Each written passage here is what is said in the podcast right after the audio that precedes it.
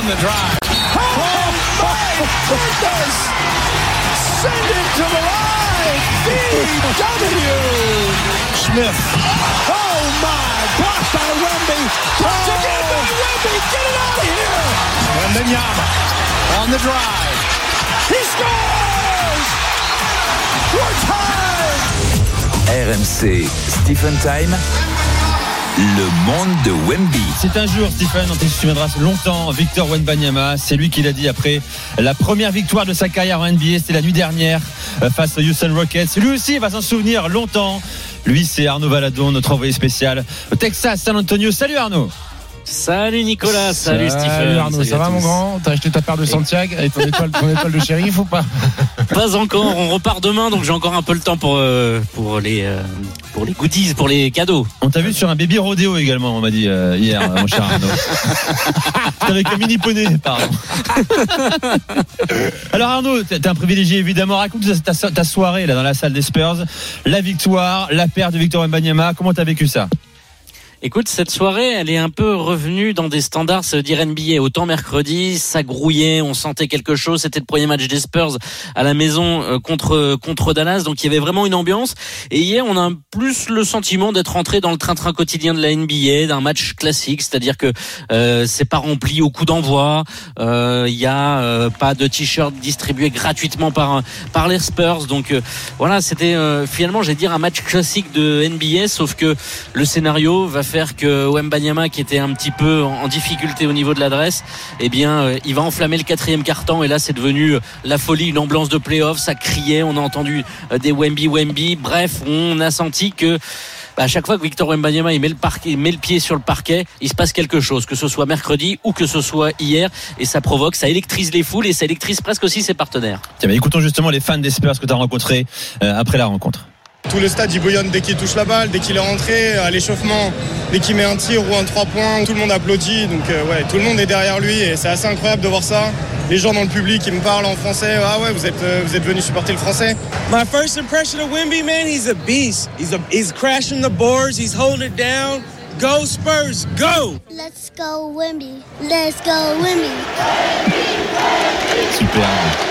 Vous avez entendu euh, Antoine, supporter français, qui est venu et derrière un supporter des Spurs qui disait ses premières impressions, mais c'est une bête, Wembanyama. Euh, il fracasse les cercles. Euh, allez les Spurs, allez. Donc voilà, on est tous conquis du côté des fans des Spurs par Wemby. Il a fait monter le prix des billets ou pas? On a les prix, les tarifs désormais? C'est plus les mêmes que l'an dernier, Arnaud? Alors ça n'a pas forcément monté les prix du billet, sauf là le premier match contre, contre Dallas, parce que si tu regardes sur les prochains matchs, on est quand es tout en haut à 14-15 dollars. Par contre, les abonnements, il y a eu plus de 4000 abonnés à la saison en plus, sachant que généralement les abonnés revendent leur place. Hein. Un abonné aux États-Unis, il y a 40 matchs à domicile, il va en voir 10-15 et le reste, il revend. Il y a quand même un boom de billetterie euh, qui est attendu. On attend plus 40% en termes de revenus générés par les Spurs. Après, tu sais, aux États-Unis, on s'en moque que ce soit euh, pas plein ou pas, du moment que c'est vendu, oui, c'est pour nous, c'est bien. Après, après, pour revenir sur l'euphorie, la différence entre le premier et le deuxième match, euh, la première de Victor Mbanyama aussi, tout le monde était curieux et Luka Doncic la première qui est malgré tout une superstar NBA qui remplit les salles. Les gens se déplacent quand même aussi pour voir le Luka Doncic face à Dallas. Houston, ça reste encore une petite équipe même si c'est bien meilleur que la saison dernière. Doncic qu'on a mis 49 hein, l'année dernière. Hein. Oui, oui, 49 points euh, pour l'international slovène. Alors 21 points Steve pour oui, 12 rebonds 3 contre hier soir après ses 15 points 5 rebonds euh, deux jours plus tôt contre Dallas. Est-ce que tu as vu, tu as vu le match hein, euh, une progression par rapport à sa première? Oui, déjà la gestion des fautes. Déjà il est un peu moins fougueux, il s'est géré un un petit peu défensivement. 31 euh, minutes, c'est bien, c'est ce qu'on attend, c'est ce qu'on a envie de voir de Victor Mbayama sur le terrain, pas les petites 23 minutes euh, de la première rencontre. Euh, moi, j'ai aimé. J'ai aimé ce que j'ai vu. Alors, il y avait du déchet au tir, il a 2 sur 10 à la mi-temps, mais quand tu prends 19 tirs sur un contre NBA, ça veut dire que tu as compris. Tu as compris la philosophie de la NBA, tu as compris que tu es numéro 1 de la draft, tu as compris que les responsabilités, il faut que tu les prennes. Alors, le, pourcentage est, 7 sur 19. Bon, c'est pas, c'est pas énorme. 0 sur 6 à 3 points. 0 sur 6 à 3 points. Il avait fait 3 sur 5 lors de la première rencontre.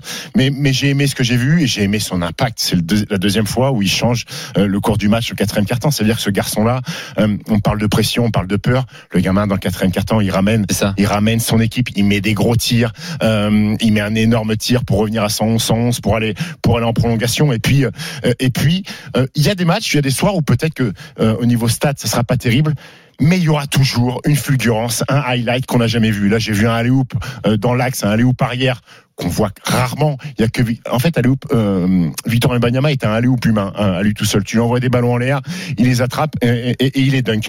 On parlait de euh, peut-être sa relative euh, euh, faiblesse au contact et son corps.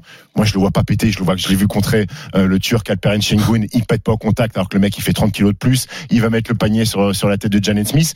Et hier, il a enlevé, il a aspiré l'âme justement de Jalen Smith sur une action exceptionnelle, un double contre, dont le premier sur une tentative de dunk ah bah incroyable. Et là, il a mis un contre de l'espace.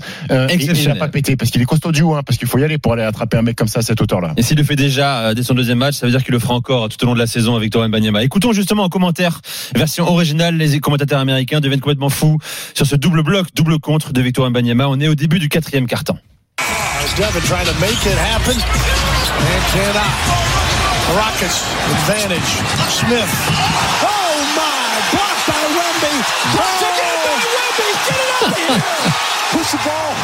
Mais nous, on aime ça parce qu'on est français aussi eh et c'est un français. Ils sont bons, les ricains. Ils sont bons, les ricains. Mais oui, on a un français qui fait qui, qui les têtes d'affiche de, de, de, de, la, de, la soirée en NBA. Il se rappelle qu'il est français ou pas?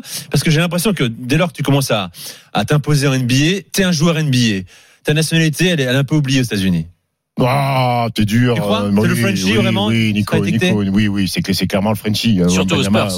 Surtout, Spurs, surtout il, prend la, il prend la suite de, de, de, de Tony Parker. Maintenant, euh, la suite va être intéressante euh, pour lui parce que là, c'était le deux premiers matchs à domicile. Tu vois, il était dans un certain confort. Là, il va rentrer dans le dans la routine NBA, c'est-à-dire que sur les six prochains matchs, il y en a cinq à l'extérieur. Ça veut dire qu'il va se coltiner de l'avion, il va se coltiner du jet lag, il va se coltiner de la fatigue. C'est là où on va voir si son corps est prêt, si sa tête est prêt. Est prêt. Le prochain match est euh, aux Clippers. Il va y avoir un petit affrontement parce que Nico, Nico Batum joue. il va croiser le premier français. Exactement. Il joue un peu, un peu sur le même poste. Nico Batum qui a joué 30 minutes hier.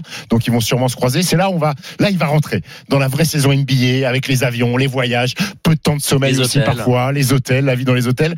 Et, ce que j'ai adoré hier chez Victor Mbanyama, c'est sa joie euh, communicative d'avoir gagné un match.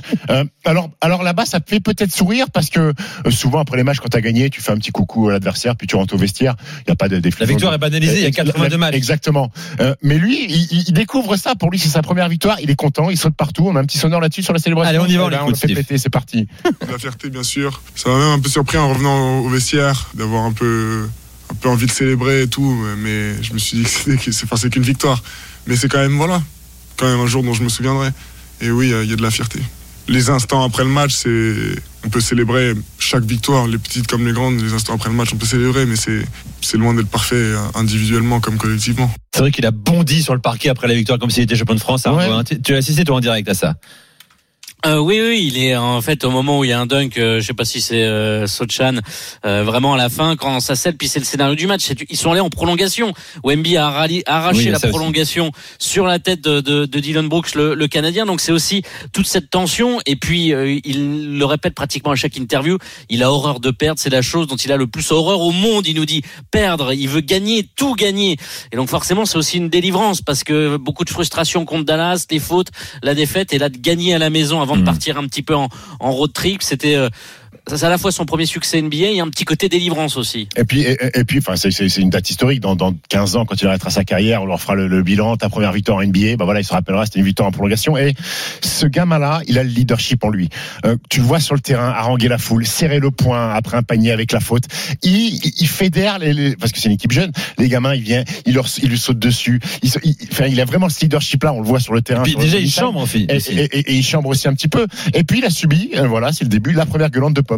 Euh, il a pris un petit, coach, hein, il, a pris, il, a pris, un petit coup de clairon de coach Popovic et il dit bah oui parce qu'on a mis un système en place euh, le matin euh, et je l'ai oublié, j'en ai pris une, alors ce sera pas la, ce sera pas la dernière euh, et il l'accepte avec beaucoup de philosophie en disant c'est de ma faute, c'est normal, on a mis un système en, en, place le matin, je me suis trompé dans le placement, je mérite d'être puni, voilà donc euh, bravo, bravo aussi, j'aime beaucoup. Il a tout, il est déjà validé, on le sait depuis plusieurs mois par les légendes de la NBA. Dernière en date cette nuit sur la chaîne TNT Sports, hein, le consultant numéro 1, le Thierry Henry ou le Jérôme Rotten de la de la NBA. Gaillard, hein, c'est Thierry Henry qui a mangé Jérôme Bretagne. Hein. qui est monté sur les épaules de Thierry Henry. Euh, écoutez, Shaquille O'Neal.